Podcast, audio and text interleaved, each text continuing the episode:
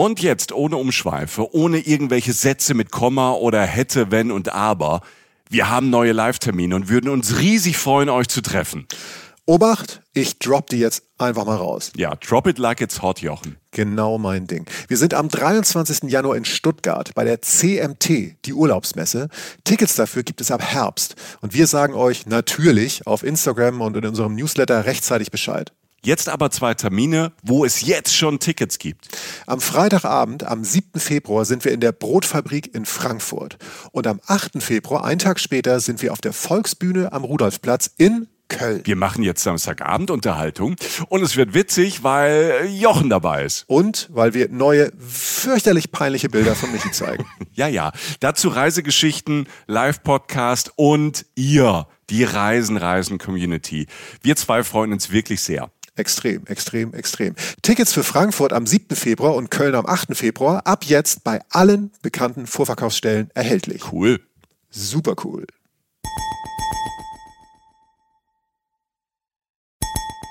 Reisen, Reisen. Der Podcast mit Jochen Schliemann und Michael Dietz. Einen wunderschönen guten Tag. Wieso lachst du jetzt so direkt? Nee, weil du Wolltest so du anfangen? Du hattest dich so bemüht. Das hat mich freudig erregt. Wenn ich mich bemühe? Ja, da setzt, da setzt dich ja mal gerade hin. Ja. Und, äh, wir sind woanders. Ja. Also erstmal erst Sie sagen, wer wir sind. Reisen, Reisender Podcast. Schönen guten Tag. Guten Tag, guten Tag. Äh, das ist äh, Jochen Schliemann, äh, der so freudig erregt ist, wenn ich mich, Michael Dietz, bemühe. Jetzt darf ich nicht mal mehr deinen Namen sagen. Das ist Michael Dietz, mein Gegenüber. oh, oh, es geht gut los. Ja, ja, nee. Du, es ist Tension, es ist Spannung. Jahrelang, ähm. jahrelang.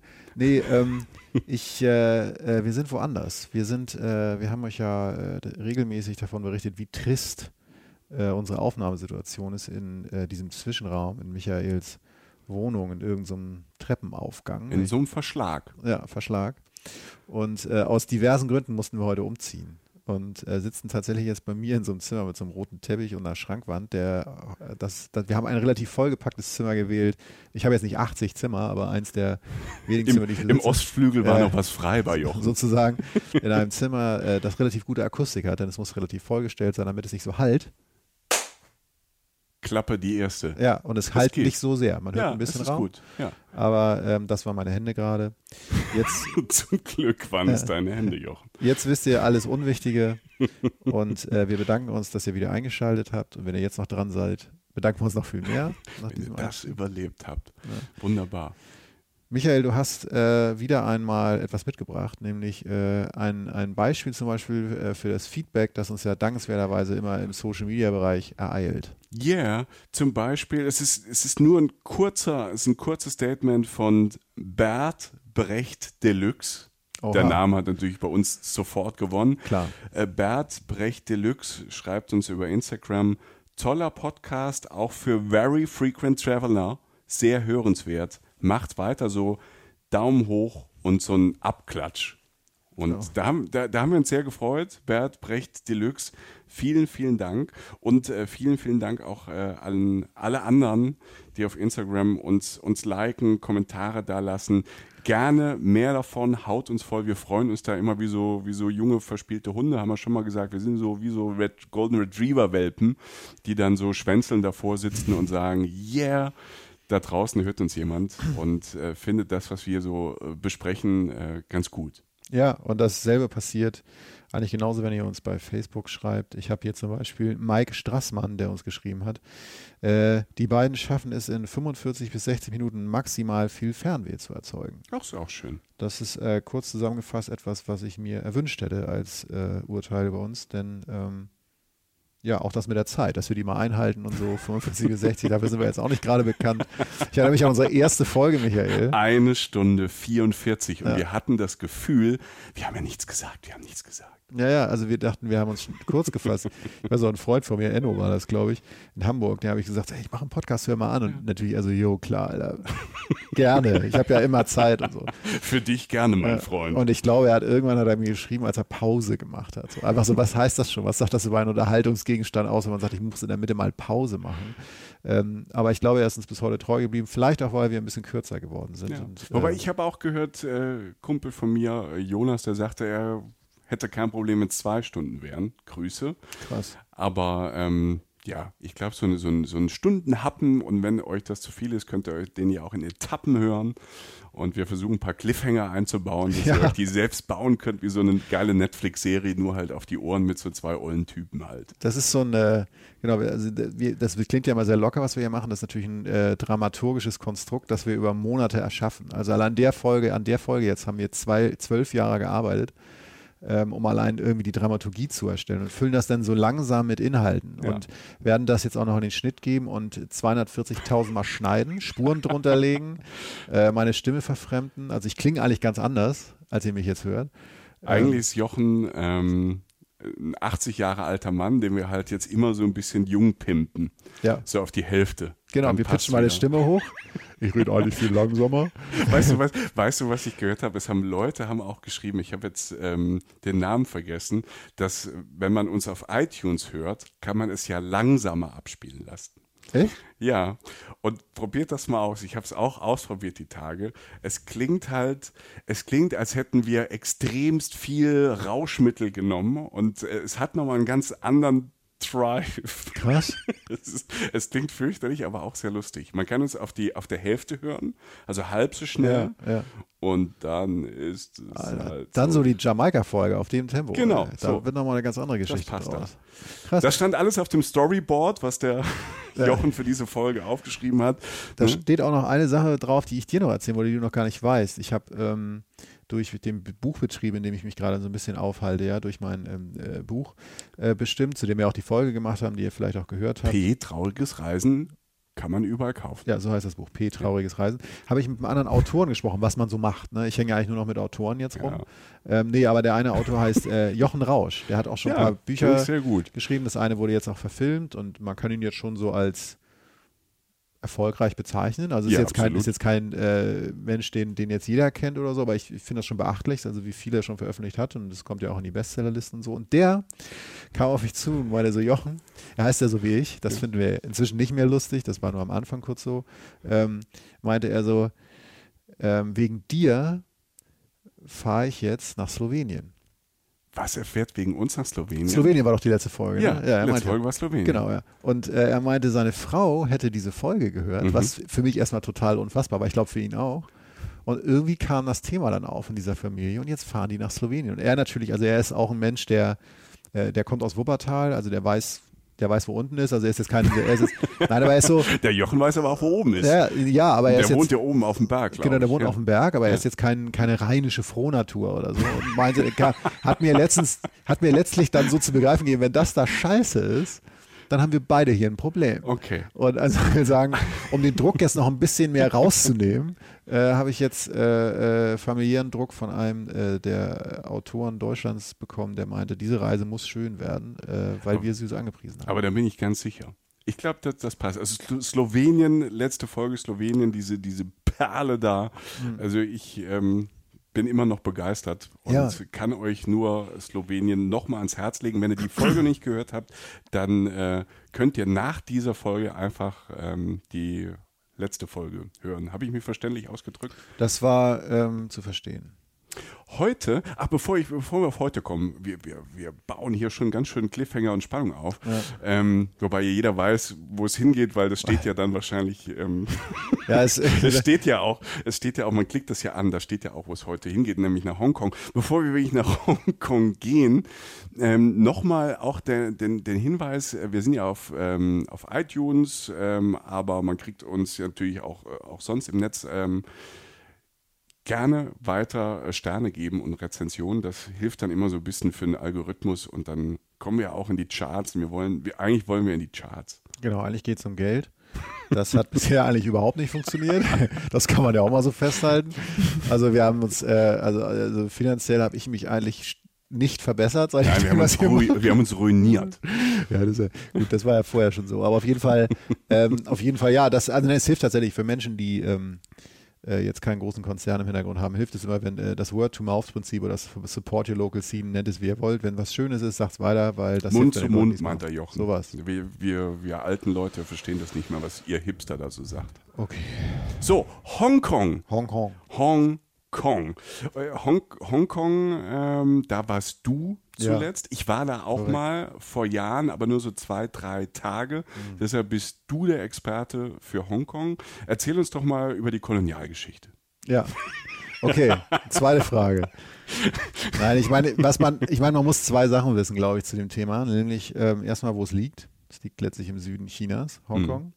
Und äh, habe ich wahrscheinlich mit dem Falschen angefangen, weil da komme ich dann auf die ganzen anderen Eigenschaften der Stadt noch. Das erste, was man wissen sollte, ist, dass Hongkong mal englisch war oder britisch. Britisch, Britische Entschuldigung, Kolonie. Britische Kolonie war und die Ich äh, glaube, 1843 haben sie es übernommen als Kronkolonie. Ich bin so ein Streber, ich weiß, Ja. aber ich weiß sowas. ist ja gut, wenn du die Hard Facts Ja. reinbringst. 1997 haben sie es zurückgegeben an die Chinesen. Genau, und ich war damals, ähm, als ich jung war, ne, äh, war ich schon mal da, da war es noch britisch Mhm. und äh, bin jetzt nochmal hingefahren, weil es natürlich unfassbar lange her demnach war, ähm, dass ich da war und äh, äh, wollte es unbedingt nochmal sehen. Und ähm, das Spannende an Hongkong ist, jetzt sind wir schon bei den Eigenschaften dieser Stadt, ist, dass, ähm, dass Hongkong natürlich chinesisch ist, ähm, also natürlich chinesische Eigenarten hat. Also jetzt allein schon, dass da irgendwie viele Asiaten einfach wohnen ähm, und auch äh, kulinarisch ganz stark so geprägt ist. Ähm, aber natürlich auch was von diesen äh, von den britischen Eigenschaften zurückgeblieben ist. Was ne? denn zum Beispiel? Also ich, kann- ich kann mich noch erinnern, was mich geflasht hat, waren, dass da wirklich Doppeldeckerbusse rumfahren, Genau, das ist das Erste. Das Erste, was du siehst, sind permanent diese Doppeldeckerbusse, die natürlich. die man aus London kennt. Genau, ja. Manchmal eine andere Farbe. Ich glaube, wir hatten mal einen pinken, das hängt dann auch immer von der jeweiligen ähm, Line ab, ähm, die man dann so nennt, von der Linie. Ähm, aber es ist natürlich, sehr viel wird mit Busverkehr abgedeckt. Und ähm, sehr viel aber auch durch ein sehr gutes Underground-System. Ähm, System, Entschuldigung. Und ähm, diese Mischung äh, aus, aus, aus einer sehr, also ich sage jetzt mal sozusagen sehr hohen Lebens, sehr hohen Lebensstandard, den es ist extrem sauber, sehr sicher und sonst was, ähm, gemischt mit so, eigentlich ist es ja fast südostasiatisch, also diesen, diesen Flair, weil es ist in Hongkong ja auch extrem warm, weil es halt Südchina ist. Also China ist ja unfassbar groß und in Peking hast du zum Beispiel ja den, das liegt ja im Norden eher, da hast du die harten Winter, die heißen Sommer auch, liegt nah an, an der Wüste auch, sehr, sehr trocken und so. Und China ist halt so, so wie Russland, also China ist nicht gleich China. So, ne? also wenn du, viele Zeitzonen, viele äh, Wetterzonen. ja, eigentlich, eigentlich ein ganzer Planet in einem Land. So wie Mhm. auch, wie man sagt, wenn man in Indien war, gut, ich, ich weiß nicht, ob du mal in Indien warst, aber ich, ich war Nee. mal in Indien und ich war natürlich in Indien, aber ich war jetzt nicht in ganz Indien. Das ist, äh, so viel Zeit hatte ich nicht. Dafür brauchst du, finde ich, mindestens ein halbes Jahr. Und so ist es in China ja letztlich auch. Also ich will sagen, Hongkong ist, ist die Süd, so eine Art Südspitze Chinas mit sehr viel äh, südostasiatischem Flair und diesem britischen Einschlag. Also du fährst zum Beispiel noch mit so einer äh, Bahn, mit so einer äh, steilen, äh, äh, so einer Art Straßenbahn, so einem Relikt noch irgendwie hoch auf dem Victoria's Peak irgendwie, der, von dem du halt eben Aussicht über die Stadt hast. Das macht jeder. Jeder, der nach Hongkong kommt, fährt. das habe ich auch gemacht in so. zwei Tagen. Ja. Und das war schön. Mhm. Ähm, aber da- da- das sind du siehst es halt überall, überall noch, die, die, diese Einflüsse. Und, Da- Darf ich mal ganz kurz Ja, die, die Geografie dieser Stadt, das ist ja wirklich eine große, große Stadt, Mhm. die quasi an so einen Berg rangeklatscht ist. Ja. Also die haben gar nicht viel Platz, deshalb äh, kennt man es vielleicht auch, äh, wie viel James Bond, Bond oder äh, Thriller-Filme haben da gespielt. Hochhäuser, grüne Berge, Hochhäuser, es ist sehr hügelig. Ja, es ist total absurd. Ich, ich, ich, ich weiß die Zahl nicht solcher Filme, die da gespielt haben, aber es sieht einfach so aus. Es sieht aus wie im Kung-Fu-Film oder wie im James Bond-Film. Es ist einfach eine, eine, eine extrem, eine extrem äh, schöne, schöne Kulisse und spektakuläre Kulisse, weil es halt diese grünen Hügel gibt. Und, und das hat mir auch jemand erklärt, als wir da waren, meinte halt, es ist nur ein ganz kleiner Teil von Hongkongs Sta Gebiet, äh, Stadtgebiet sozusagen, ist bewohnt, weil der Rest ist Nationalpark. Das heißt, das ist eh schon ein Stadtstaat ja eigentlich gewesen, auf dem wahnsinnig viele Menschen leben mussten. Das ist halt eine pulsierende asiatische, südostasiatische Metropole. Das heißt, du kommst hin und hast erstmal einen richtig geilen Kulturschock, aber einen schönen. Weil alles blinkt, so, also alles, was man sich in so einer asiatischen Großstadt vorstellt. So ein bisschen so, natürlich regnet es auch öfter, bei uns dann auch so ein bisschen so, also so, so Hitze, nasse Straßen, alles glitzert, alles leuchtet. Ähm, alles ist anders, Gerüche, Lärm, Und überall Menschen. und überall Menschen. Super. Und alles aber in einer relativ gesitteten Form. Wer jetzt mal in Südostasien weiß, dass da auch sehr, sehr viel äh, Chaos auch ist.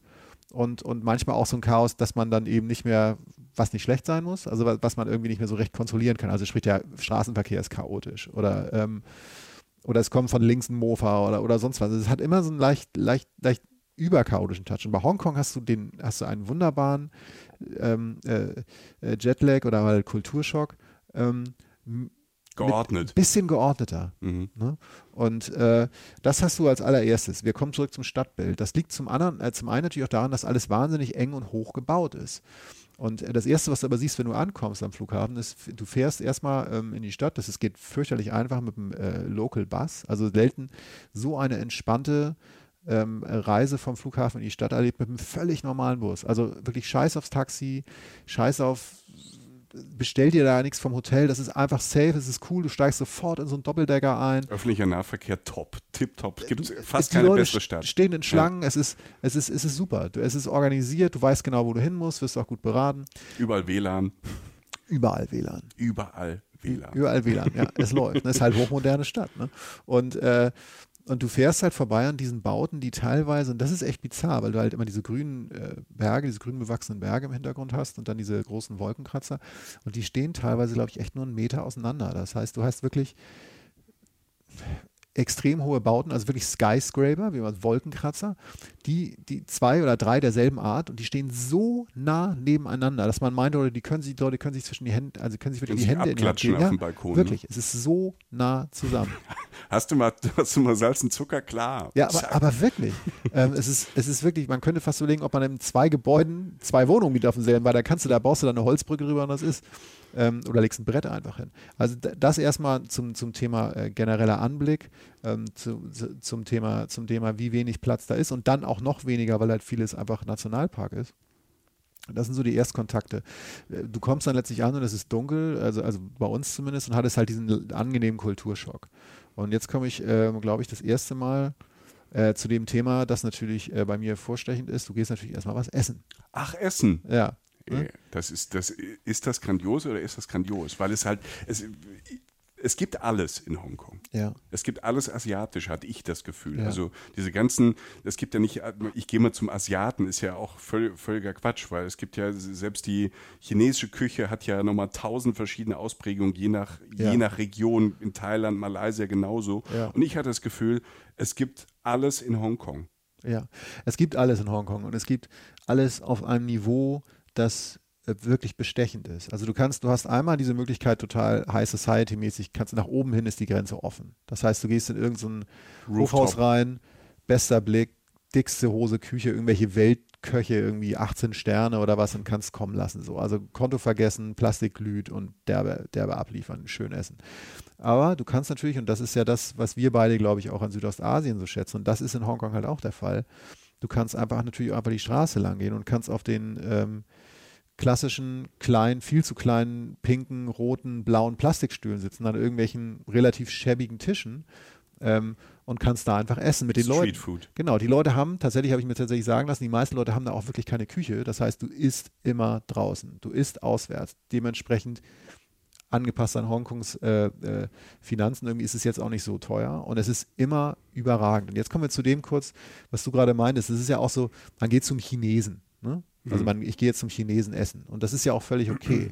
Das, was chinesisches Essen meistens in chinesischen Restaurants in Deutschland ist, ist das Essen, was es in Hongkong gibt, also kantonesisches Essen. Das merkt man spätestens dann, wenn man irgendwann in Peking ist und da, ähm, und da chinesisches Essen isst. Das Einzige, was man da, also was man als erstes oder was man wirklich bekommt, was man in Deutschland auch bekommt, manchmal im chinesischen Restaurant, ist halt die Peking-Ente natürlich. Ne? Die, klar, die kommt aus Peking. Ähm, die gibt es auch in äh, chinesischen Restaurants. Aber das, was du jetzt mit chinesischem Essen in deinem Kopf verbindest, also sagen wir ähm, äh, Schweine, Süß-sauer. genau, Schweinefleisch süß-sauer, bei uns war es immer A, auf der Karte immer A4 Schweinefleisch süß-sauer. Ja. So, das, ähm, oder, oder jede Form von Entengericht oder, oder alles, alle Gerichte, die, die, die ich kannte, ähm, oder die ich kannte aus einem chinesischen Restaurant in Deutschland, konnte ich da probieren. Und das habe ich zum Teil auch gemacht, weil es natürlich total interessant ist, zu merken, wo sind die Unterschiede? Wie soll das eigentlich sein? Erstens war es schön, weil in der Grundtendenz ist es in Deutschland schon so wie da, nur dass es natürlich tausendmal geiler in Hongkong ist. Ne? Das heißt, du setzt dich dahin auf einen dieser Tische, entweder draußen im Straßenbetrieb oder halt ein bisschen weiter drin. Licht können die alle nicht. Also es ist immer so mit so Neon. Es ist äh, immer ungemütlich. ja, es ist immer diese, diese, äh, wie heißen die, ne, diese Neon, La- Neon, Neonlampen, Neon, Neonlampen, ja. Neonscheinwerfer, Neonleuchten. Wie kann ein, ein, ein fast ein ganzer Kontinent, aber vor allen Dingen auch ein Land, das kulinarisch absolut Oberweltspitze ist. Ja? Also Oliver Kahn würde sagen, absolutes Topniveau. Ne? Also wirklich so ganz, ganz oben. Ne? Wie kann man es nicht geregelt bekommen, irgendein Restaurant nett auszuleuchten. Aber vor allem auf den, also was heißt, ja nett, ich gebe da völlig recht. Also diese, auch diese Restaurants, auch die teuren Restaurants, es ist ungemütlich. Du hast das Ja. Gefühl, du sitzt in Gelsenkirchen in einer, in einer, in einer Trinkhalle. Ja. Es ist kurz vor Schluss, es waren schon 800 Leute da und ähm, und ist dann halt aber ganz fein. Also gemütlich ist es da nicht. Wobei ich sagen muss, bei diesen, diesen, ähm, diesen Streetfood und diese, diese Wagen da, die dann Ja. da stehen und drumherum sind so zwei Plastiktische äh, mit diesen, mit diesen ähm, Plastikstühlchen, wo Leute wie wir, die zwei Meter groß sind, auch noch, äh, wo es auch noch aussieht, als wärst du total bescheuert. Ja, das ist- und da hockst du rum, du kannst da fast nicht sitzen, aber das Essen fand ich halt immer, ist wirklich so sehr nah dran an Originalessen, kriegt man eher natürlich nicht in diesen Touristenrestaurants, sondern natürlich auf der Straße. Ja. Für kleines Geld. Man, man muss sich am Anfang, glaube ich, ein bisschen überwinden, weil die Leute in diesen, in diesen ähm, Straßen Straßendingern halt fast auch, äh, in Hongkong ist es anders, die können, können viele Englisch, aber du weißt gar nicht so, was du wirklich bestellst. Aber ich habe die Erfahrung gemacht, wenn man mutig ist, ähm, es ist fantastisches Essen und es schmeckt, ja, es schmeckt halt besonders. Ja.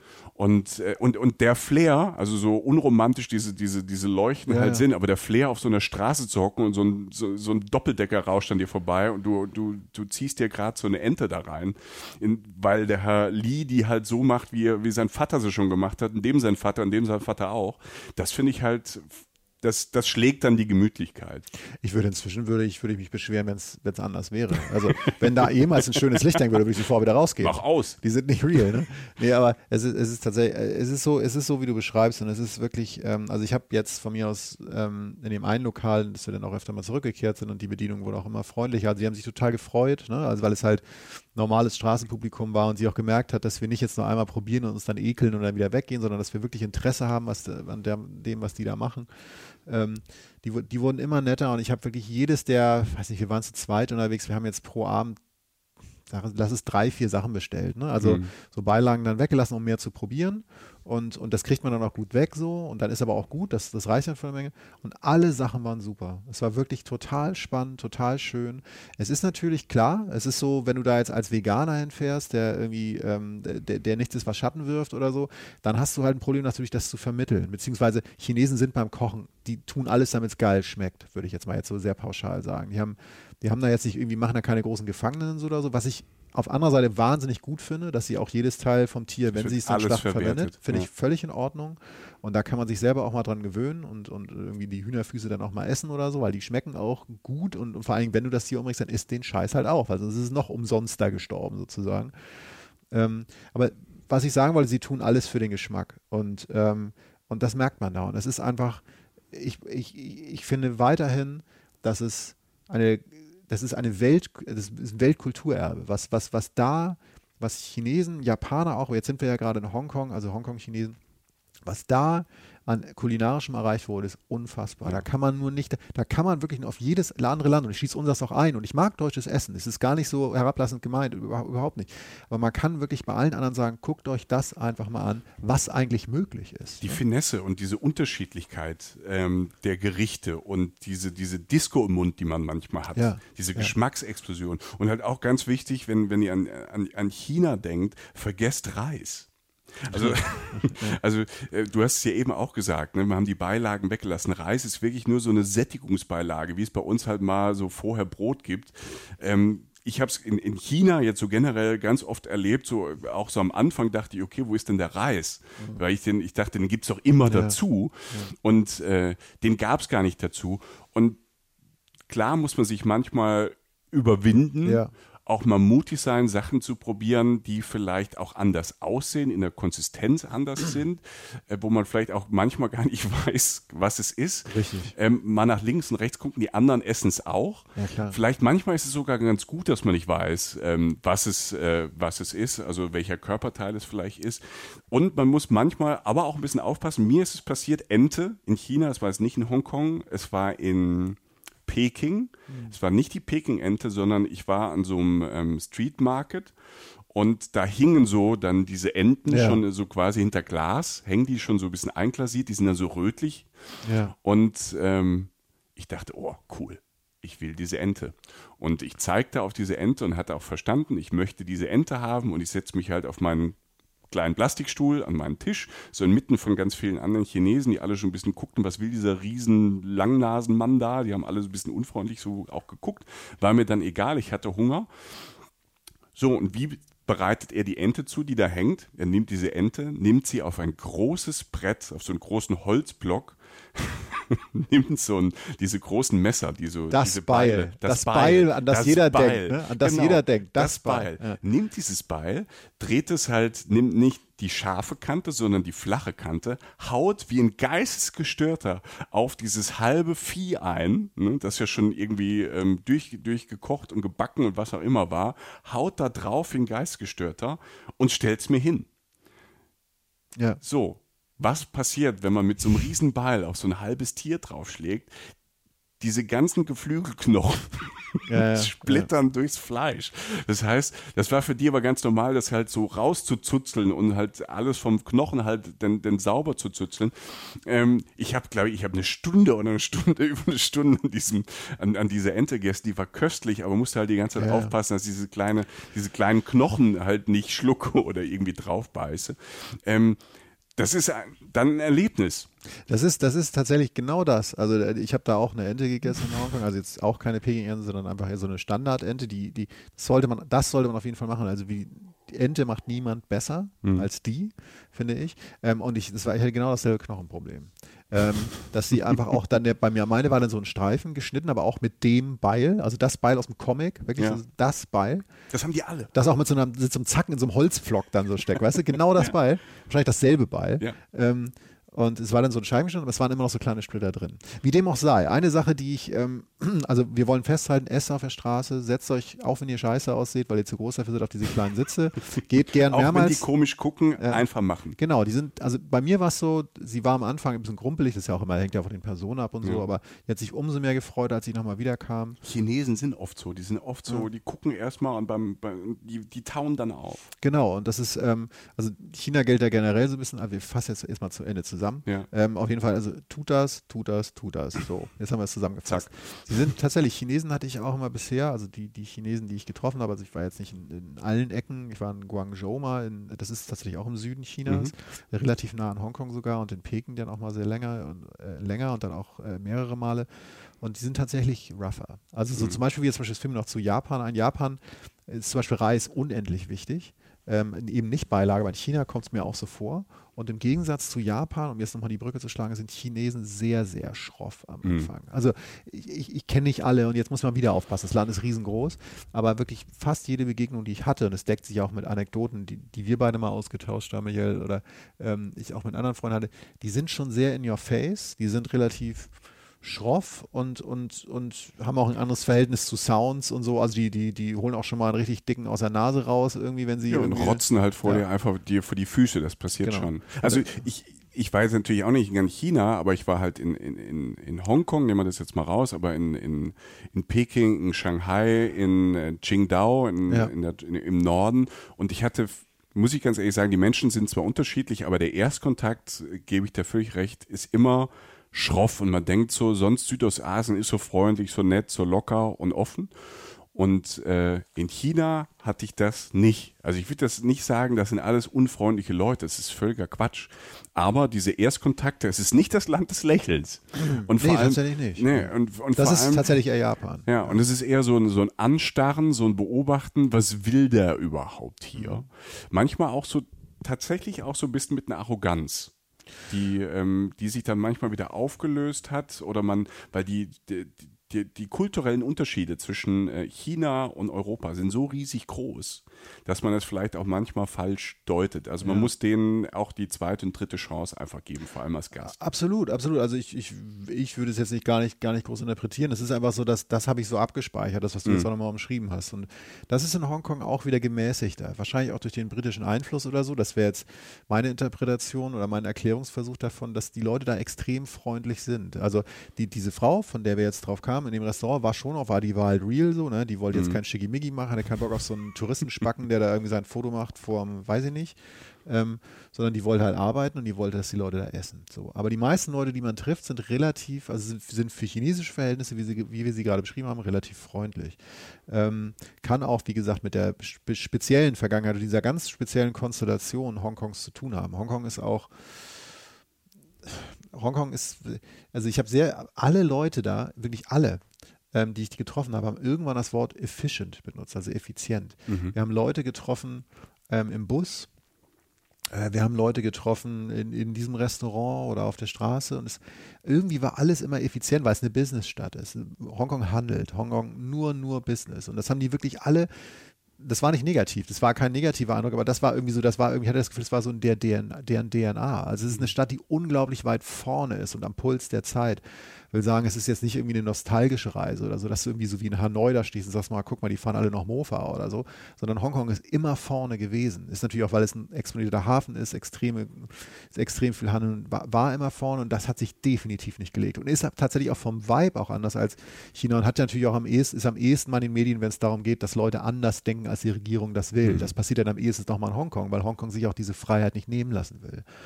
Und ähm, diese einen Menschen, die ich getroffen habe, und das ist jetzt sozusagen ein versteckter Übergang äh, zu einem, äh, um das Thema ja nicht zu verlassen, was mich am meisten interessiert, äh, denn die einen Leute, die wir getroffen, die uns erzählt haben, haben wir getroffen in einem Restaurant. Mhm. Und jetzt komme ich, nämlich zu komme ich nämlich noch zu einer Sache, die man wirklich über Hongkong wissen muss und die man, ähm, beziehungsweise über China eigentlich, ich finde eher über Südchina eigentlich, ähm, und die, die man machen muss, wenn man da ist. Und das ist Jetzt Dim, bin ich gespannt. Dim Sum essen. Also Ah, mein okay. Freund, ein Freund von mir, der mit einer ähm, Chinesin verheiratet ist, sagt immer Dim Sum. Ich sage immer Dim Sum. Deshalb steinigt mich. Ich weiß es nicht genau. Ich werde jetzt wahrscheinlich in der Folge Dim Sum sagen. Hier liegen keine Steine, Michael. ähm, Ich sag jetzt auch Dim Sum. ich sag, genau, ich, ich sag jetzt einfach mal, geht Dim Sum essen. Das kann man natürlich an der Straße immer. Ähm, es gibt da auch so ein paar Ketten, die schreibe ich euch noch ins Internet irgendwie. Also so, so, so ein paar Familienrestaurants. Wir waren in so einem Familienrestaurant. Der Name fällt mir jetzt gerade nicht ein. Ich schreibe den Original bei uns in Post rein, wenn wir es raushauen, äh, damit die Leute das nachgucken. Oder schreibt uns. Ich schreibe es euch dann gerne auf, weil das ist wirklich cool. Der, ich glaube, der heißt Tim oder so mit Vornamen. Ich, wie gesagt, ich schreibe es nochmal auf. Ähm, und, und der ähm, hat so inzwischen eine Kette um die Welt. Also ich war jetzt, als ich letztes Mal in Japan war, stand ich vor so einem Restaurant, dachte ich so, Alter, das ist genau das Dim Sum Restaurant, in das ich in Hongkong gegangen bin. Nur da war es in Japan so ein High-Class-Ding, wo Leute anstehen und viel Geld bezahlen. Und in Hongkong ist es so ein Family-Restaurant, also wo wir mit unseren Eltern oder mit unseren Kindern hingehen würden, um irgendwann mal sonntags was zu essen, wo die Kinder dann auch ein bisschen Spaß haben können irgendwie und wo es jetzt nicht zu schickimicki ist. Licht ist natürlich sowieso wieder scheiße. Neon. Ja, Wahnsinn, wirklich Katastrophe. ähm, und da kannst du halt alle Formen von Dim Sum vorstellen. Dim. Sum. Erklär uns mal Dim Sum. Ich würde sagen, es ist eine Dampfnudel mit was drin. Du bist eine Dampfnudel. Es ist, Du bist der Dim Sum, ey. ja, es ist, Dim Sum. es ist in dem Sinne eine Dampfnudel. Es ist eine Ja, Art, natürlich ist eine Dampfnudel. eine Art Nudelteig, sehr, sehr, sehr, äh, sehr leichter Nudelteig sozusagen gefüllt. Äh, Das kann mit äh, verschiedenen Pilzen sein, das kann natürlich auch mit Fleisch sein oder auch mit Shrimps. Innereien hatte ich mal, Innereien. die man auch sein. erkannt hat. Das war aber so richtig in Gut, China. Okay. das alles klar. Ähm, und diese Sachen werden dann auf verschiedene Art und Weisen halt zubereitet bzw. gegart. Und das Schöne an Dim Sum ist zum Beispiel, ähm, dass Dim Sum eigentlich total leicht ist, weil die meisten Dim Sum werden gegart in diesen Körben. Die hat man vielleicht schon mal gesehen. Das sind so, so relativ flache Körper, die man so aufeinander stapeln kann. Da sind ja ganz viele Körbe aufeinander stehen. Und die werden allein durch Wasserdampf, der da reinkommt, wird es so stark erhitzt, ähm, dass die Sachen, dass du die, diese Dumplings halt, ne, diese, diese ähm, Knödel. diese Knödel sozusagen, diese kleineren Knödel, dass du die, die du vorher gefertigt hast, tust du in diese Körbe rein auf Papier. Lass es sechs Stück sein pro Korb oder so oder vier. Und durch den Wasserdampf werden die gegart. Das heißt, es ist eine total schone, total geschmacks natürlich äh, konservierende ähm, äh, Garmethode, die auch sehr leicht ist. Das heißt, du kannst dir da wunderbar den Sonntag vertreiben, indem du dich in so ein Restaurant setzt und dir zehn verschiedene Arten Dim Sum bestellst, vielleicht noch ein paar Hühnerfüße dazu. Dim Sum. Brunch. Genau, mit verschiedenen Dressings und so und, und äh, also Dips. Gibt es auch in süß, ne? Gibt es auch in süß. Ja. Ähm, mochte ich nicht so gern, aber also ähm, es, gibt, es gibt diverse Formen und Dim Sum wirklich probieren. Und es ist ein, das ist ein Universum, in das ich kenne Menschen, die darin total aufgehen, die sagen so, das ist, das ist wirklich so, ähm, das ist, also wir gehen Dim Sum essen oder wir essen viel Dim Sum, ist wirklich so eine Leidenschaft, weil man so viel verschiedene kleine Sachen probieren kann und so eine wundervolle sehr bodenständige, eigentlich sehr simple und günstige Art, irgendwie einfach Essen herzustellen für jede Gesellschaftsschicht. Und, und daher kommt das. Und ist mittlerweile auch so, also es gibt in Berlin immer mehr Dim Sum-Restaurants, also das gibt es auch mittlerweile, ich weiß gar nicht, ob ähm, in, wahrscheinlich in deutschen größeren Städten gibt es mittlerweile auch Dim Sum-Restaurants, da kann man das mal probieren, ja. ähm, kann man wirklich nur empfehlen und ja. je nachdem, wo der Dim Sum-Macher, Koch, äh, Teigmacher herkommt, sind die auch nochmal so ein bisschen unterschiedlich. Ja. Und da gibt es halt auch viele Crossover-Nummern, ähm, die dann halt so ein bisschen eineuropäisch sind und keine Ahnung, noch was drauf, was dazu. Also äh, Dim Sum, tolles Gericht. Fast ein Universum. Es gibt jetzt auch so Dumpling-Festivals und so, die jetzt, da gehen sie dann alle hin. Das ist ja auch cool. Das, ja. das schmeckt ja auch gut, aber das ist jetzt gerade auch so ein bisschen hip und so. Äh, Dim Sum, super, eigentlich ein total bodenständiges Mittelstandsessen, was grandios ist, toll in seiner Schlichtheit, einfach tolle Idee. So. Was trinkt man dazu, Jochen? Ich habe dazu Tee getrunken, tatsächlich. Tee? Äh, man kann dazu alles Mögliche trinken. Die Leute trinken da auch Bier und so. Gambé. Ja. Gambé. Prost. Prost ja. auf Chinesisch. Ich bin gerade angefangen. Ich, ich, bin dann so ein Teetrinker. Das muss ja gar nicht heißer sein, äh, weil es mhm. da auch recht warm ist. Ähm, oder Wasser halt so, aber ich bin da eher langweilig, glaube ich. So. Ja, das stimmt. danke. Ja. Ähm, wie kommt man da hin? Denn für mich ist eine Sache an Hongkong bestechend gewesen, wenn ich mal zu einem weiteren Aspekt kommen kann, der mich an Hongkong begeistert hat.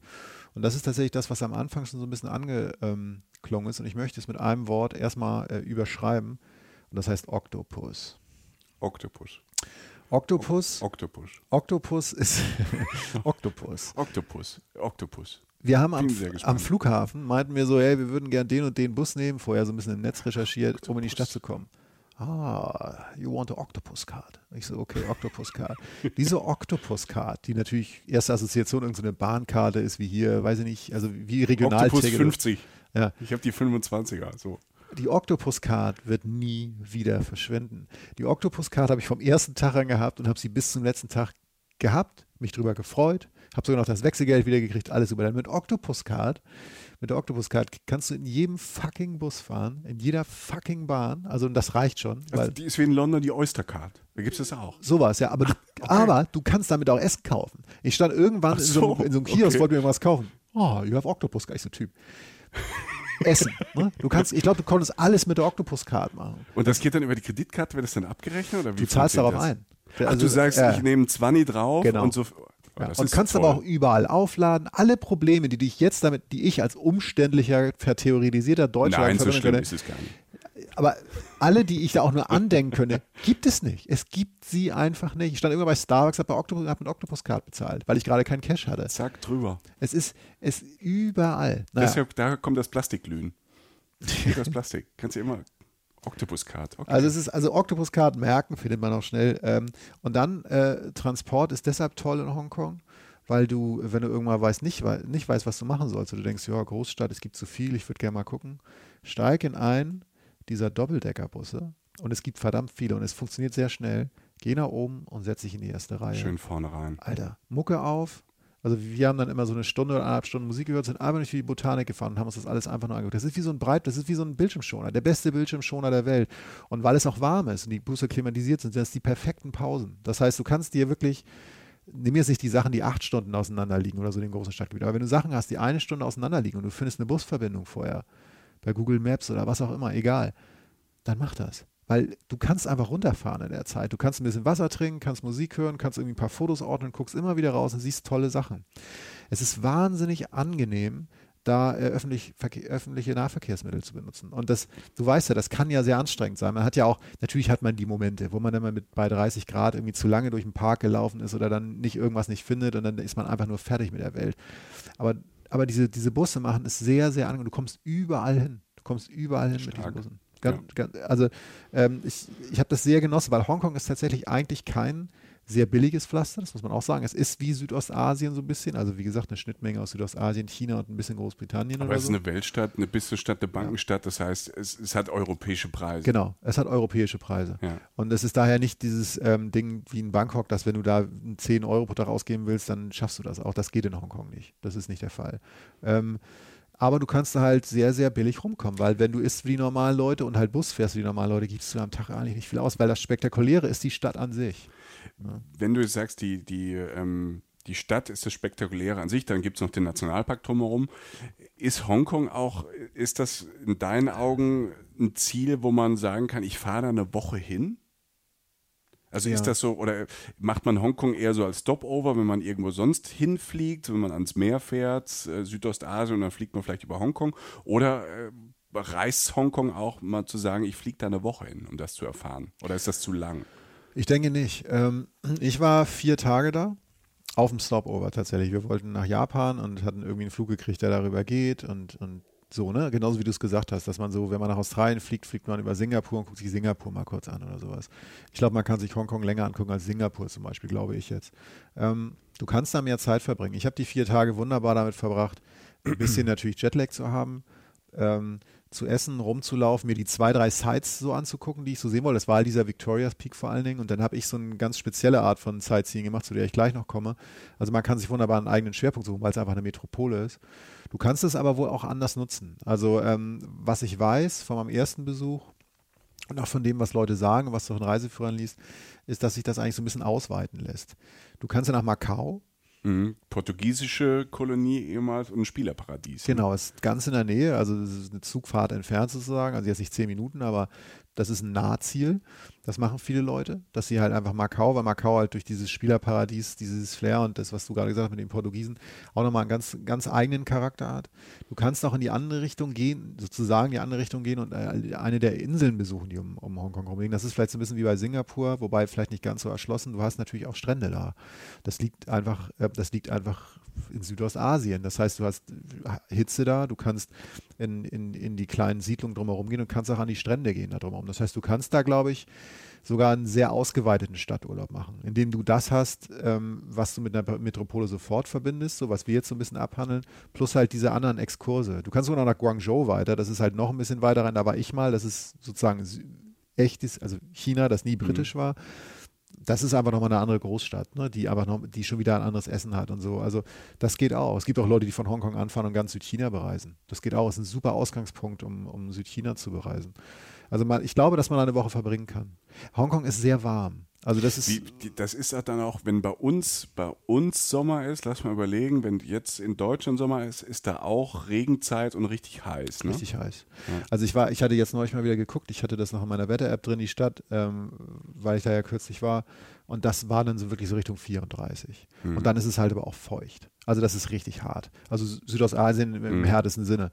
Wir waren da, da, lass es da 28, 29 gewesen sein. Wir waren aber auch halt in, in unserem frühen Frühjahr da. Das heißt, der Temperaturunterschied war schon auch in your face. Aber ähm, gut, muss man wissen, ob man auf Hitze klarkommt. Ich glaube, es geht. Ich finde es ja, ich finde es ja sehr angenehm. Ich Ich finde ja diese. Luftfeuchtigkeit, wenn, also das, der erste Tag ist irgendwie, man schwitzt so einmal aus und dann finde ich das, das Hautgefühl, also irgendwas Ja. passiert mit deinem, mit deinem Körper. Und das finde ich sehr, sehr angenehm. Man schwitzt dann auch nicht mehr so. Es ist immer, man hat, auf allem ist so eine kleine feuchte Schicht, aber es ist nicht so, wie wenn du in Deutschland in den Bus reingehst im Sommer und es stinkt. Nee. Das hast du da gar nicht, finde ich, durch die hohe Luftfeuchtigkeit ähm, und die Temperaturen. Wenn man sich dran gewöhnt hat, sich darauf einlässt, ähm, vielleicht ein paar Pausen macht und nicht vielleicht gleich am ersten Tag eine Wanderung macht auf den Victoria Peak, Ja. äh, dann kommt man da schon klar. Finde ich auch. Also, wie gesagt, muss, muss da mal der Mensch für sein. Ich zum Beispiel komme mit Kälte schlecht klar. Ähm, ich, Hitze macht mir nicht so viel aus. Victoria Peak ist tatsächlich dann auch gef gef gefühlt kühler gewesen, weil es so hoch liegt, äh, dieser Ausblick. Ich sehe es aber auch so. Also, es ist einfach so der Vibe, der dann halt ist. Siehst halt deine Latschen an und gehst spazieren und dann halt in dem Tempo, das da angebracht ist, kaufst dir irgendwie ein Eis oder einen Mango-Shake, auch egal. Ist ja auch Urlaub so reisen Ja. manchmal. Also von daher ist der Druck, so, soll ja auch so sein.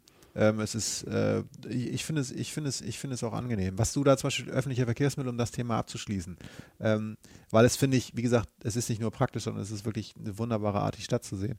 Ein weiteres öffentliches Verkehrsmittel in Hongkong ist das Schiff. Die Fähre. Genau, weil, weil Hongkong schlicht und einfach am Wasser liegt und äh, auch über mehrere Inseln verteilt ist und einfach sehr viel Wasser zwischen gewissen Stadtteilen liegt. Das heißt, du wirst nicht drum herum kommen, ähm, ab und zu mal das Ufer sozusagen zu wechseln. Und das kannst du mit der U-Bahn machen. Aber nimm diese Boote. Das ist jetzt total, das ist total schön. Das ist wie im Hamburger Hafen, wenn du eine Barkassenfahrt machst oder so. Du steigst in das Boot, es riecht ein bisschen nach Benzin, weil das Ding halt losfährt, ein bisschen älter ist. Du fährst darüber. Das kannst du am Tag machen und siehst, du kannst es nachts machen und siehst eine total wunderschöne asiatische Skyline. Das heißt, das will man ja auch. Ne? Also dieses einfach mal wirken lassen. Du kannst mit fast allen normalen Verkehrsmitteln, da kannst du perfekte Sightseeing-Tours machen. Du musst da Du musst keine mieten. Touren buchen Nein. und so. In, den meisten Städten ist es fast so, dass man eigentlich mit den öffentlichen ähm, Verkehrsmitteln eigentlich super rumkommen, wenn Absolut. man mal guckt. Du musst nicht irgendwie 100, 100 Tacken für einen Guide ausgeben. New York City ist ja genau Ja. dasselbe. Da Ja. fährst du irgendwie nach, nach weiß ich, ich lass mich, ich glaube Brooklyn auch, kannst du auch rüber von Manhattan fahren, meine ich, Mhm. auch mit dem Boot. Das geht natürlich auch anders. Ähm, das siehst du, siehst du viel. Du siehst aber die fucking Skyline, weil du halt natürlich dann auf dem Wasser bist und auf Manhattan raufguckst, wenn du dich richtig umdrehst. Und das ist in, in Hongkong natürlich auch der Fall. Ähm, Lass nochmal auf Sightseeing kommen. Du hast Ja, gesagt, ne? ja. Ähm, wir, man kann wunderbar rumfahren. Victoria Peak hatten wir schon. Was macht man noch so in, ähm, in Hongkong? Ich, ich habe mich jetzt äh, äh, entschlossen, auf dieser Reise ähm, äh, etwas zu machen, was ich sehr, sehr empfehlen kann. Und das ist, ähm, sich nackt auszuziehen. Nee, schon gut. Ähm, nee, also. Ich, ich frage mich, wir machen das jetzt, wir kennen uns ja schon länger. Ne? ja. Und machen das, ist glaube ich die elfte Folge so. Ich frage mich immer so zwischendurch, da geht dann mal einfach mal so eine Schublade auf, ja. immer da, aus der gleichen Richtung. da sind zwei Dann Kabel. guckst du mir ja, kurz ins Gesicht, dann geht die zack wieder zu. Ja, das liegt aber auch nicht an dir. Also das ist, ist Das schon ist, eher das ist mir so, ein das inner, Problem. in, Ja. so ein inneres Tourette in die Richtung. Ne? Gepflegtes Lifestyle-Tourette, ja. Also es ist, es ist, Der Was- feine Autor. aber So, was ich, ähm, Prost. was tatsächlich, ähm, was tatsächlich ich da gemacht habe und was ich wirklich nur empfehlen kann, vielleicht ist es ein bisschen speziell, ich weiß es nicht, Ich ist glaube auch. Die Architektur da. Über die haben wir ja schon ein bisschen geredet. Wie eng die Sachen manchmal gebaut sind, wie was für eine Metropole das ist, dass da natürlich auch Leute äh, Hochhäuser entworfen haben, dass da aber auch natürlich südostasiatisches Flair ist und da auch sehr viel verwitterte Gebäude stehen, in denen sehr viele Menschen wohnen. Was wir da gemacht haben, ist letztlich, wir haben uns im Internet ein paar Orte rausgesucht, die irgendwie extrem abgefahren aussehen. Und sind die, und das sind, das, das sind jetzt nicht irgendwie äh, Statuen oder, oder so, sondern das sind Orte, Fotospots in dem Sinne. also so okay. nicht jetzt zwingend Instagram-Fotospots, aber dazu wird es dann irgendwann werden, glaube ich. Man hat architektonisch viel zu entdecken. Und ich bin eigentlich gar nicht so ein Architekturfreak. Das heißt, wir haben irgendwie innerhalb dieser paar Tage, die wir da waren, haben wir, was nehme ich als erstes? Ähm, Habt ihr da so eine Google Map runtergeladen? Gibt es im Netz dann irgendwie Kannst so du im Netz Foto? finden, findest du. Fotomaps wenn du, wenn du im? Netz eingibst, weiß ich nicht, ähm, Best Photospots in Hongkong, wird es jetzt wahrscheinlich noch nicht funktionieren, aber du, wenn du, du wirst da reinkommen. Wenn du das Okay. willst, dann findest du das. Ja. Ähm, äh, Architectural Spots oder was auch immer. Und da ist zum Beispiel, ich nehme eine Sache, die werde ich nicht vergessen, das war irgendeine so Siedlung, die wurde mal im Rahmen eines Wohnprojekts vor sehr vielen Jahrzehnten gebaut in Hongkong, auch im absoluten Vorort. Wieder mit dem Bus hin, also das heißt total entspannte Stunde gehabt, Mucke gehört, ausgestiegen und dann mit Google Maps tatsächlich auch noch die letzten 500 Meter so gemacht, weil das einfach kein Touri-Spot ist. Äh, du gehst in diese Siedlung rein und es ist so eine Mischung aus, dieser, aus wie so eine Mischung aus so einer weiß nicht, ganz ehrlich, Sozialbausiedlung und so einem klassischen Reihenhaus. Also eigentlich total unspektakulär. Viele Menschen normaler Klasse untergebracht sozusagen. Ähm, aber halt ganz komisch farblich äh, abgestimmt. Ich, ich poste davon, ich gebe dir Fotos davon, die hauen wir bei Instagram raus und bei Ja. Facebook. Wunder, wund, extrem fotogen. Und auf einem dieser Parkhäuser, dieser Siedlung, die, die einheitlich so gemacht waren, mit ganz vielen so Pastellfarben und so, die auch gerade witzigerweise auch gerade relativ in sind und so. Also alles sehr, sehr, sehr schön und fotogen. Auf einem dieser Parkhäuser, auf dem zweiten Stockwerk, war ein Basketballplatz, der aber auch mit sehr pastellfarbigen Tönen dieser Basketballplatz halt irgendwie gekennzeichnet Sweet, ja. war. Und drumherum diese pastellfarbigen Reihenhäuser. Und da hat es gerade noch geregnet gehabt und dann spielen da irgendwie, zehn- lass es 50 Kids sein, du hörst halt dieses Gekreisch und du, du kommst dir vor wie auf einem anderen Planeten. Du hast halt den geilsten Fotospot der Welt, den du dir jetzt nicht hättest ausdenken können, bist am Ort, der völlig untouristisch ist. Du siehst keine Touristen, außer vielleicht so zwei völlig versprengte Instagrammer halt, irgendwie die da jetzt, das werden wahrscheinlich mehr werden. Ja, das gibt's auch, ne? Äh, die da so ein paar Stories dann machen. Ich glaube, das ist Nichts gegen Instagram. Instagram ja auch mit Reisen, Reisen. das meinte ich auch nicht. Ich meine versprengt in dem Sinne, dass es Nerds sind und Nerds sind immer super. Nur es waren noch nicht so viele davon da. Mhm. Und dann sitzt du da und verbringst sozusagen so einen halben Nachmittag mit so ein paar Kids beim Basketball spielen und, und schießt mal einen Ball zurück oder trinkst irgendwas und machst ein paar Fotos. Du kommst sozusagen, weil du, du ein Motto hast, an Orte, an die du niemals, da wäre niemand jemals hingekommen. Da fährt auch niemand hin, weil wirklich das die abgefahrenste Buslinie an der vorletzten Station mit 500 Meter weitergeht. Da geht kein Touri hin. Das machst, wiederholst du einfach. Das heißt, wir standen irgendwann mal vorm Gebäude, das war so Gold, ne, so wie dieses, ähm, wie der Trump Tower in Las Vegas oder so. Also es gibt ja so große Gebäude, so, so äh, äh, Wolkenkratzer, die manchmal so goldene, glitzernde Scheiben Mhm. haben, die einfach so reflektieren, so wie Ja. Wolkenkratzer halt manchmal so ein, so ein Design haben. So geschmacksoriginell, ja. Ja, und, und, und dieses hat, war so ein bisschen anders gebaut und dann war durch irgendeinen so Nerd, der das irgendwann im Internet verewigt hat, irgendein so Fotonerd, wie, äh, verewigt, welche Rolltreppe man hoch muss, zweimal links ab müssen, rechts an dem Restaurant vorbei und dann hochgucken. Und dann stehst du da und siehst die abgefahrenste Kulisse aller Zeit. So fünf goldene äh, Fensterwände, die ineinander aussehen, als wenn sie sich darin ineinander verschrauben, vor so einem strahlenblauen Himmel. Total absurd. So Jetsons, ne? Ja. Und das, das machst du, ähm, das haben wir so vier, fünf Mal gemacht. Und einer der, der tollsten, der tollsten Spots war Nimm den wirklich. Stift aus. Ja, ja, schon gut. Einer der, einer der tollsten Spots war wirklich ähm, etwas, was. Das war so ein, so ein Hochhaus und stellt euch so einen relativ hohen Wohnblock vor, wie bei uns auch in normalen städtischen Wohngebieten. Nicht sonderlich reich, sondern eher so ein bisschen ärmlicher vielleicht. Äh, relativ hoch, Hufeisenform. Also das heißt wirklich so ein Ding, was fast einmal rund geht, bis, nur mit einer offenen Seite. Und dann halt südostasiatisches Flair, das heißt leicht verwittert. Ähm, also von der Hitze, von der Feuchtigkeit. Dann halt extrem viele Sonnenschirme, bunte Sachen, die raushängen, Kleidung, die trocknet, sonst was. Tausende von Balkonen. Und dann gehst du da unten rein durch das Hufeisen, stehst in der Mitte des Hufeisens, guckst hoch und kriegst einen Nervzusammenbruch, weil es so geil aussieht, weil du halt drei Wände hast, die einfach dir mit einem Blick irgendwie sagen wir rund 340 Balkons zeigt, die einfach in buntesten, exotischsten Farben, südostasiatischen Farben halt sind. Und dann, das wird, der Zufall wollte es, dass auf der einen offenen Seite noch ein bisschen weiter weg so ein Bankgebäude steht, das so einen total modernen eine Fensterwand hat. Das heißt, du guckst nach oben und denkst, du bist im Stark. falschen Film. Und das haben wir ähm, ein paar Mal da betrieben. Das ist jetzt, ähm, muss jetzt natürlich nicht jeder tun, wenn er da keinen Bock drauf hat. Es ist toll, um schöne Fotos zu kriegen. Und es ist auch ähm, toll, einfach um an Ecken zu kommen, an die du nicht kommst, weil das richtig Coole war, dass du drumherum einfach völlig normale Gebiete hattest. Und ähm, dass du dich einfach da wie die bewegst, du hast sie jetzt auch nicht gestört in dem Sinne. Bei diesem ähm, Ding mit dem, dieses Hufeisenförmige, da waren dann auch wieder ein paar Instagrammer, da, da, das ging dann da schon los. Ich glaube, das wird auch noch mehr werden. Da werden dann natürlich dann irgendwann so die üblichen Instagram-Stars dann oder also so, Einmal da sein, um das Foto zu machen. genau, so komplett ausgeleuchtete Menschen und so. Ja, Aber, aber sowas, genau, so, genau, sowas, sowas wird es natürlich immer wieder geben und es werden auch immer wieder Leute finden und das ist schön, weil du halt durch die Möglichkeiten des Internets, dass du einfach ähm, auf die, die nerdigsten Ecken gelangst sozusagen des Internets und der, der, der oberste Nerd das beschreibt und du dann einfach wie so ferngesteuert durch so eine Stadt fährst, wie auf so einer Fotosafari, die es aber eigentlich gar nicht gibt. Ich kann das nur empfehlen. Das, das, das freut mich sehr, das zu hören. Also wie gesagt, ich war nur zwei Tage da und habe dann halt so, ein, so das Touri-Programm ein bisschen gemacht und viel gegessen. Ich mag ja, ich mag ja in, in Städten, die ich nicht kenne, einfach mal drauf loslaufen. Ja. Ne? Also du, ihr, hat, ihr hattet ja, das ist ja noch besser mittlerweile, dass man halt so, wenn man so eine Map findet oder so einen Punkt hat, okay, man hat ein Ziel, um dahin zu laufen. Ist denn Hongkong so eine Stadt, wo man mal sagen kann, aus dem Zentrum raus, man kann wirklich mal einfach mal laufen? Ja. Das ist, das ist das, was ich tatsächlich, ich habe hier so einen kleinen Notizteil gemacht, dass ich jetzt noch gar nicht erwähnt hatte, wie sicher eigentlich die Stadt ist. Also ich, ich lege jetzt nicht meine Hand dafür vor, dass man nirgendwo ähm, Das, überfallen das, wird. oder- das kann man auch nicht Nee, in, man sollte in jetzt Köln, nicht- Berlin und Hamburg. Genau, ne? man sollte jetzt nicht mit zwölf Kameras um Hals nachts um zwei Uhr besoffen äh, irgendwelche Typen mit Gesichtstätowierung fragen, ob sie mal kurz das Kind halten können. Ja. so. Das sollte man einfach nicht machen. So, ne? ähm, aber ich habe Hongkong als sehr sicher und auch ähm, also und, und das als absolut möglich erlebt. Also dass ich das Gefühl hatte, ich konnte immer überall hinfahren. Und das ist ja das Schöne eigentlich, wenn man eine Stadt hat. Ne? Also was man zum Beispiel bei Bangkok ja auch oft denkt, oder ich zumindest oft dachte so, nimm doch einfach, das hat ähm, Roger Willemsen, einer, Mhm. ich finde, Ja. einer der Ja. tollsten und coolsten Ja. Typen ever. So.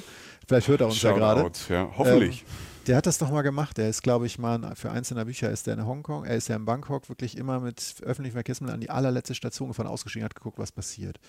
Und in das ist Bangkok ein toll, tolles Buch, ein tolles Hörbuch gibt es da drüber. Ja. und, und, und es ist, da ist es wahrscheinlich noch ein bisschen, sage ich jetzt, ich will jetzt nicht sagen, mir fällt das richtige Wort nicht ein, anrüchiger oder ein bisschen ähm, brenzliger oder so vielleicht manchmal. In Hongkong habe ich einfach nie das Gefühl gehabt, dass das passieren könnte, weil Hongkong einfach durch seine Geschichte und seinem hohen Lebensstandard und dadurch, dass es so ein Businesszentrum ist und ich glaube, dass alle Leute da irgendwie was zu tun haben, die brenzligen Momente gab es für mich zumindest in Mhm. dem Moment nicht. Du kannst theoretisch morgens aufstehen und kannst sagen, ich nehme jetzt den fucking Bus und fahre jetzt so lange geradeaus, bis der am Ende ist. Steig aus und guck mal, was passiert. Ich glaube, dass das geht.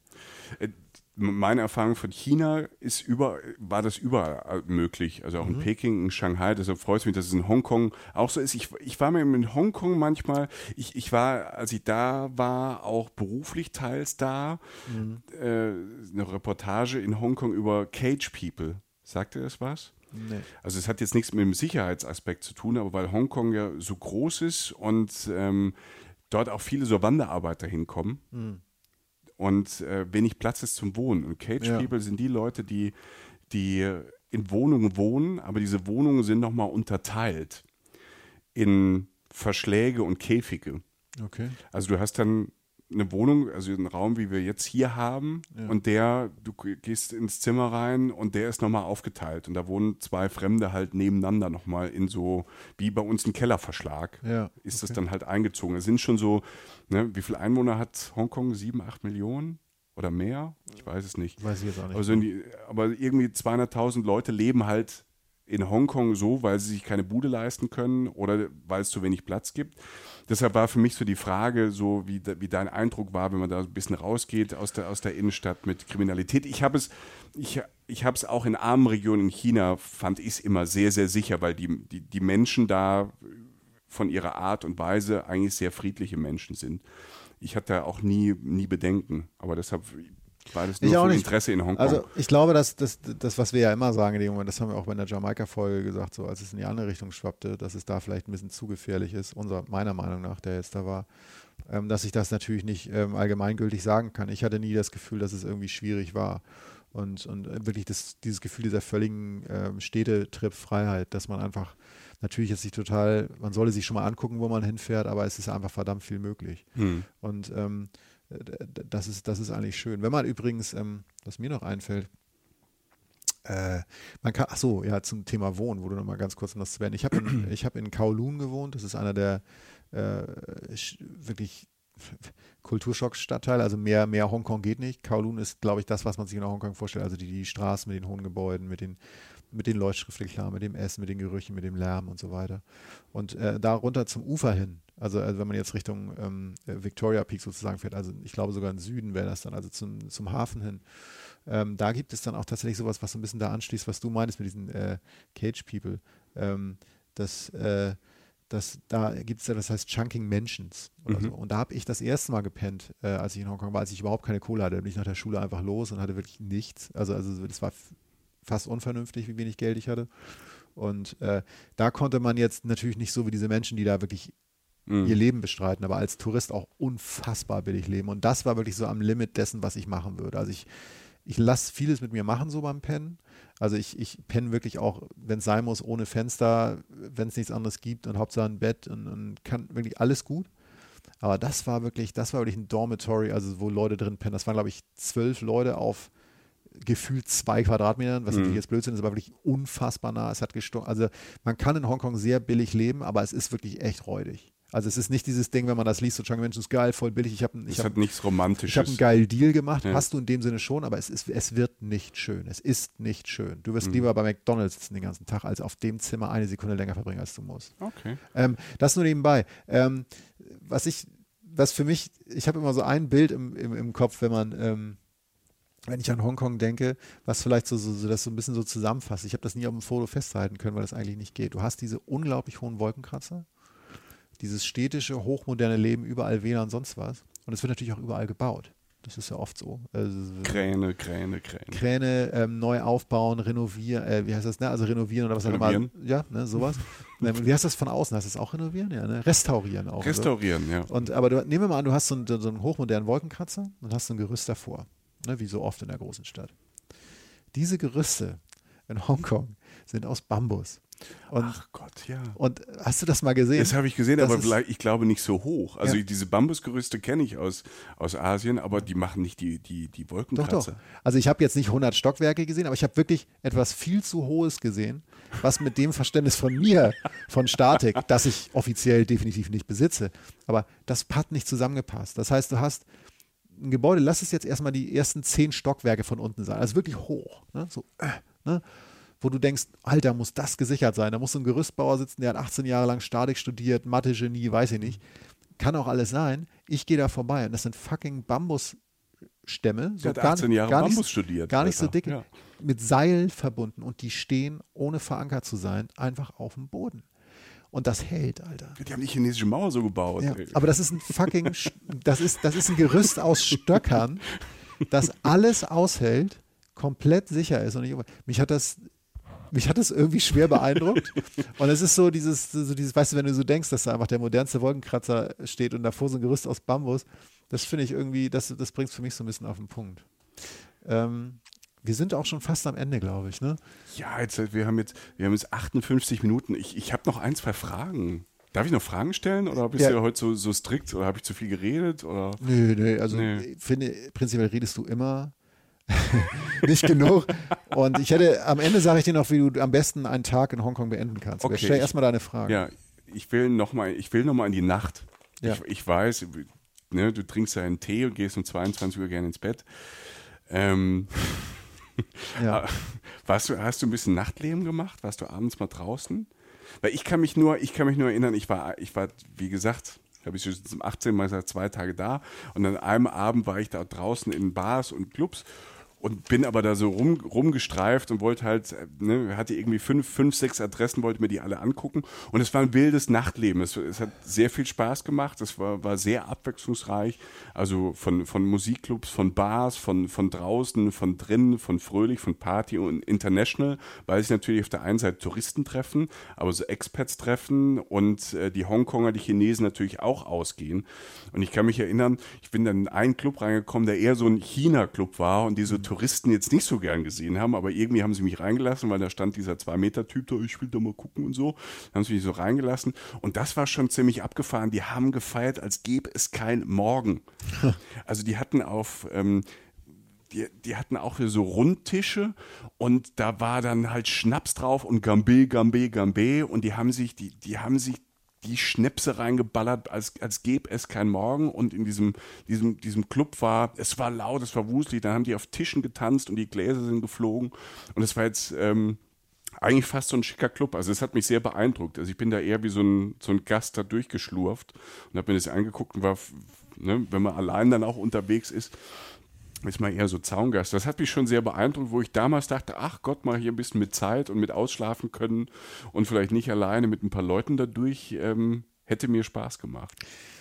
Ich habe, ähm, der Jetlag hat irgendwie dafür gesorgt, dass ich nicht viel vom Nachtleben mitgekriegt habe, außer so ein paar Rooftop-Bars, die jetzt tatsächlich nicht so touristisch sind, wie, äh, wie es jetzt klingt. Also da stand, saßen jetzt nicht nur irgendwie Typen mit Safari-Hut oder so, aber ähm, Ich war gerade nicht da. Ja, genau. ähm, aber die, äh, das ist, das ist so das. Man kann es sich sehr gut gehen lassen. Also sprich, man Mhm. kann dann einen schönen Cocktail schlürfen und sich das Ganze nochmal von oben geben. Bei Nacht ist natürlich schon viel wert. Ich bin da jetzt nicht in die Clubszene eingetaucht. Das hat irgendwie mein Biorhythmus mir irgendwie verboten in, an, die, an den paar Tagen, weil ich halt komplett drüber, also ne, nach, ich finde ja, der Jetlag nach Asien ist viel schlimmer als der zurück. Das ist so, so, als wenn du, so, in die- wenn du in die USA fliegst, finde ich, das ist ja alles äh, subjektiv, finde ich es nicht so schlimm, weil du wachst einfach früher auf. Hm. Und, aber wenn du zurückfliegst aus den USA hier hin oder halt dann dementsprechend weiter nach Osten, nach Asien fliegst, bin ich komplett raus. Das ist für mich der schlimmste Jetlag. Das heißt, ich bin da irgendwann mal nachts aufgewacht und dann bin ich da irgendwie durch die Straßen gelaufen. So, das war auch alles, war auch alles okay. So, ne? Ähm, aber ich habe da jetzt, bin da jetzt nicht tief irgendwie saufen gegangen oder Okay, so. Halt ich wollte dir nur mal fragen. nee, es, es ist kein Grund, mich jetzt anzuschreien. Ne? Ja. Ja. Ein- Einen Tag wolltest du noch. Du wolltest zum Abschluss noch einen, den perfekten Tag Nee, nee, in perfekt, Hongkong. nee, perfekt, das perfekte Ende eines Das ist das perfekte Tages. Ende, alles klar. Ähm, und das ist, wo, wo, wobei mir gerade einfällt, dass ich, ich glaube, als ich aus dem, als ich einmal von diesem Nachtspaziergang zurückkam, meinte der Portier zu mir so, jo, alles gut, aber so zwischen drei und fünf laufen wir jetzt nicht halb müde da durch. Also sprich, also man sollte jetzt nicht immer ein bisschen menschlichen Grundverstand walten lassen. Ne? Also Mhm. das, das fiel mir jetzt gerade noch ein. Was ich eigentlich sagen wollte, Michael, ähm, Ja, Jochen. wenn du ein, geht mir zumindest so, wenn du in der Stadt Urlaub machst und viel rumläufst und viel siehst und so bist du am Ende ziemlich im Eimer so und bist dann hast du diese typische Stadtmüdigkeit, die Füße tun weh und du bist irgendwie immer, du bist einfach am Sack. Fußmassage, ne? Oh, Alter. Wir sind da, man, es ist ja, also, also Massagen und Asiaten, das funktioniert ja auch, das passt ja Da einfach. können wir ne? eine ganze Folge auch ja, mal drüber Finde machen. find ich, finde ich. Weil es gibt ja. so viele verschiedene Formen, also legale Formen, schöne Formen, die gar nichts Anrüchiges haben. Null. Nein, Ja. nein. Das ist ja, also Das, ist ja immer ein blödes Klischee. Das ist provinziell, dass du, dass du glaubst, dass jede Massage da ein Happy End beinhaltet. Also das ist totaler Blödsinn. Second Service, Mister. Es ist, ähm, es ist, ähm, es ist, es ist völlig normal da für Typen, für Frauen, für alle möglichen Leute nach der Arbeit zur Massage zu gehen. Das ist einfach Usus. Nicht, dass es jeder immer tut, aber es gibt immer die Möglichkeit. Und ich liege regelmäßig neben Geschäftsmännern da irgendwie, die einfach nur von der Arbeit kommen und so und dann wird auch nicht groß. Also es ist einfach eine wunderbare Eigenschaft dieser Länder, finde ich, die man hier sofort einführen könnte. Ich wäre sofort dabei, weil es auch im, im Geldverhältnis natürlich ganz anders darstellt als hier jetzt eine Massage. Also wenn du hier eine Thai-Massage machst oder so, fängt das, weiß ich von mir aus an, bei 35, 40 Ja, so Euro. oder so. 30, 40 Euro die Stunde, ja. Da geht das dann so los. Ne? Ne? Und, und das ist da natürlich, weil es Teil des Alltags ist, auch nochmal ganz anders. Die haben natürlich auch nochmal andere Skills, die fassen dich auch anders an. Das heißt meistens auch härter. Das heißt, ich habe da eine Fußmassage in Hongkong gehabt. Also da, das, ist der Sprunggelenk. Ja, genau. Seit, seitdem Sprunggelenkproblem. Seitdem fahre ich zur Arbeit. Ja, ja aber das, ähm, da war, das war so eine Straße in Kowloon tatsächlich nach dem Essen. Und dann stehst du irgendwann vor so einer Tür und denkst so, naja, ist das jetzt so ein Laden oder mhm. nicht? Ähm, und äh, soll es sich aber nicht abschrecken lassen, wenn es jetzt nicht besonders schön aussieht, denn Licht können die ja, wie gesagt, überhaupt nicht. Neon. es sah auch drin dann wieder relativ schwach aus, so mit dem Neonlicht und den weißen Kacheln und so. Aber ich bin dann rein und letztlich ähm, bist du da dann, wie gesagt, unter äh, Geschäftsleuten oder normalen Hausfrauen oder was auch immer, die sich dann abends halt sozusagen noch was gönnen und zum Abschluss des Tages noch massieren lassen. Die Leute, die da sind, sind normale Leute, die Gäste und die Leute, die bedienen, auch völlig. Es ist ein völlig normales Business. Manche gucken, die Kinder sitzen da, Mütter passen auf die auf, während sie arbeiten, sie spielen am Handy oder manche gucken Fernsehen, was auch immer. Es ist sehr unromantisch, sehr sachlich. Aber und, gut. Aber sehr gut, ja. Und ähm, die Füße fühlen sich danach toll an. Ich habe noch nie irgendwie, ich habe Knochen gespürt, die, von denen ich gar nicht wusste, dass ich sie hatte und so.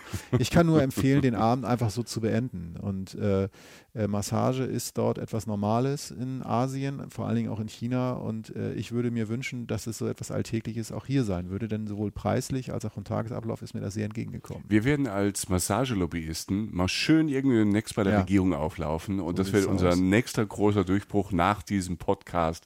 Reisen, Reisen. Wir kommen zum Ende. Ja. Wir ja. kommen zum Ende. Äh, es war, war sehr spannend. Ich habe wieder Lust, wie du das zweite Mal nach Hongkong zu fahren. Lohnt sich. Ja, es hat sich auch sehr viel getan. Von daher, ich kann das nur empfehlen. Es ist wirklich, wenn ihr nach, wenn es einen Zwischenstopp sich mal anbietet, es ist wirklich für drei Tage wunderbar. Es ist wirklich äh, nicht nur kulinarisch, aber auch so vom Lebensstandard her und so. Man kann sich das da wirklich sehr, sehr gut gehen lassen. Das ist eine ganz besondere Ecke der Welt durch diese verschiedenen Einflüsse. Fein. Hongkong bei Reisen, Reisen, der Podcast. Ähm, ihr Lieben, wie wir am Ende gerne sagen, ja. oder ähm, ne, sagen wir gerne, ihr Lieben und so, ne, hier Gemeinde und ähm, Community, Alter. Community, Alter, das, das wollte ich eigentlich. Mhm. Schön, dass ihr dabei wart, schön, dass ihr zugehört habt. Ähm, gerne, äh, sagen wir es halt nochmal, abonnieren, Sterne, schreibt uns, liked uns und spread the word, sagt es anderen Leuten weiter, dass ja. äh, hier diese zwei Dudes äh, über die Welt sprechen. Schreibt uns, wie es war und äh, ja, teilt auch die Posts. Also selbst das hilft. Also das ist, hilft uns einfach, um an Leute ranzukommen, weil wir glauben, dass es vielleicht noch mehr Leute interessieren könnte, so wie es euch hoffentlich auch jetzt über eine Stunde am Ball gehalten hat. Wir sagen Tschüss, schönen Tag, schöne Arbeit, gute Nacht, egal wo ihr seid. Das waren euer Michael. Und euer Jochen. Das war so ganz süß und, jetzt, oder? Fand ich, fand ich auch, ja. ja. Und ja, äh, gute Reise und immer dran denken, die Welt ist viel größer als das, was ihr gerade seht. Machst du noch so ein Küsschen oder so, oder darfst du nicht mehr, ne? Nee, das ist mir jetzt untersagt worden. Gut. Wieso? Leute, ähm, bevor es hier ausufert, bis bald. Danke fürs Zuhören. Tschüss. Reisen, Reisen. Der Podcast mit Jochen Schliemann und Michael Dietz.